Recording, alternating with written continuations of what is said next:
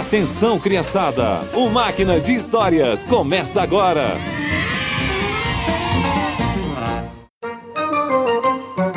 Olá, crianças!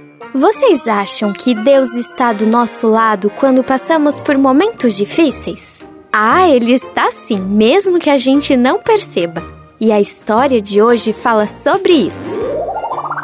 Depois que Jacó enganou seu pai e recebeu a bênção da primogenitura, as coisas ficaram complicadas. Meu filho, você precisa sair daqui logo. Esaú está furioso. Ele quer se vingar. Ah, mãe, eu não quero ficar longe de você e do pai. Eu sei, meu bem, eu sei, mas você precisa ir. Olha, Vai para casa do meu irmão Labão, fica lá até que a raiva de Esaú passe. Eu mandarei alguém te avisar que é hora de voltar para casa. Antes de ir embora, Jacó foi abençoado mais uma vez por seu pai. Depois seguiu viagem para Arã, o lugar onde morava seu tio. Ai, eu vou sentir tanta saudade de casa.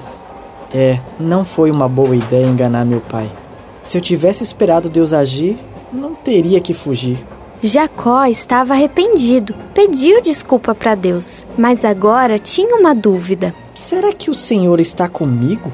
Como posso saber? Logo ele descobriria a resposta. Quando estava de tardezinha, Jacó chegou em um lugar sagrado, mas não sabia. Ah, acho melhor passar a noite aqui. Amanhã eu continuo a viagem. Ele pegou uma pedra daquele lugar para usar como travesseiro e se deitou para dormir. Jacó teve um sonho mas não foi um sonho qualquer. Foi um sonho vindo de Deus. Hã? O que está acontecendo? De onde vem essa luz? Ah, não! Não, não pode ser! Ele viu uma escada que ia da terra até o céu.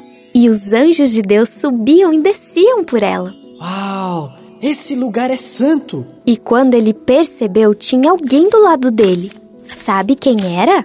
Jacó, eu sou o Senhor, o Deus do seu avô o Deus do seu pai, e eu estarei com você, e o protegerei em todos os lugares aonde você for, e farei com que volte para essa terra, e não vou te abandonar. E Jacó acordou. Que sonho! Realmente Deus está aqui e eu não sabia. Bem cedinho, Jacó se levantou, pegou a pedra que usou como travesseiro e a colocou em pé no solo, como um pilar. Depois derramou óleo sobre ela e a dedicou a Deus. Agora, aqui é Betel, a casa de Deus. Jacó continuou a sua viagem e já não tinha mais dúvidas, pois sabia que o Senhor estava com ele. E Deus faz o mesmo com a gente. Mesmo quando tudo está ruim, podemos ter a certeza e a esperança de que Ele está com a gente e não vai nos abandonar. E por hoje é só. Que você tenha um excelente dia e nos encontramos no próximo Máquina de Histórias.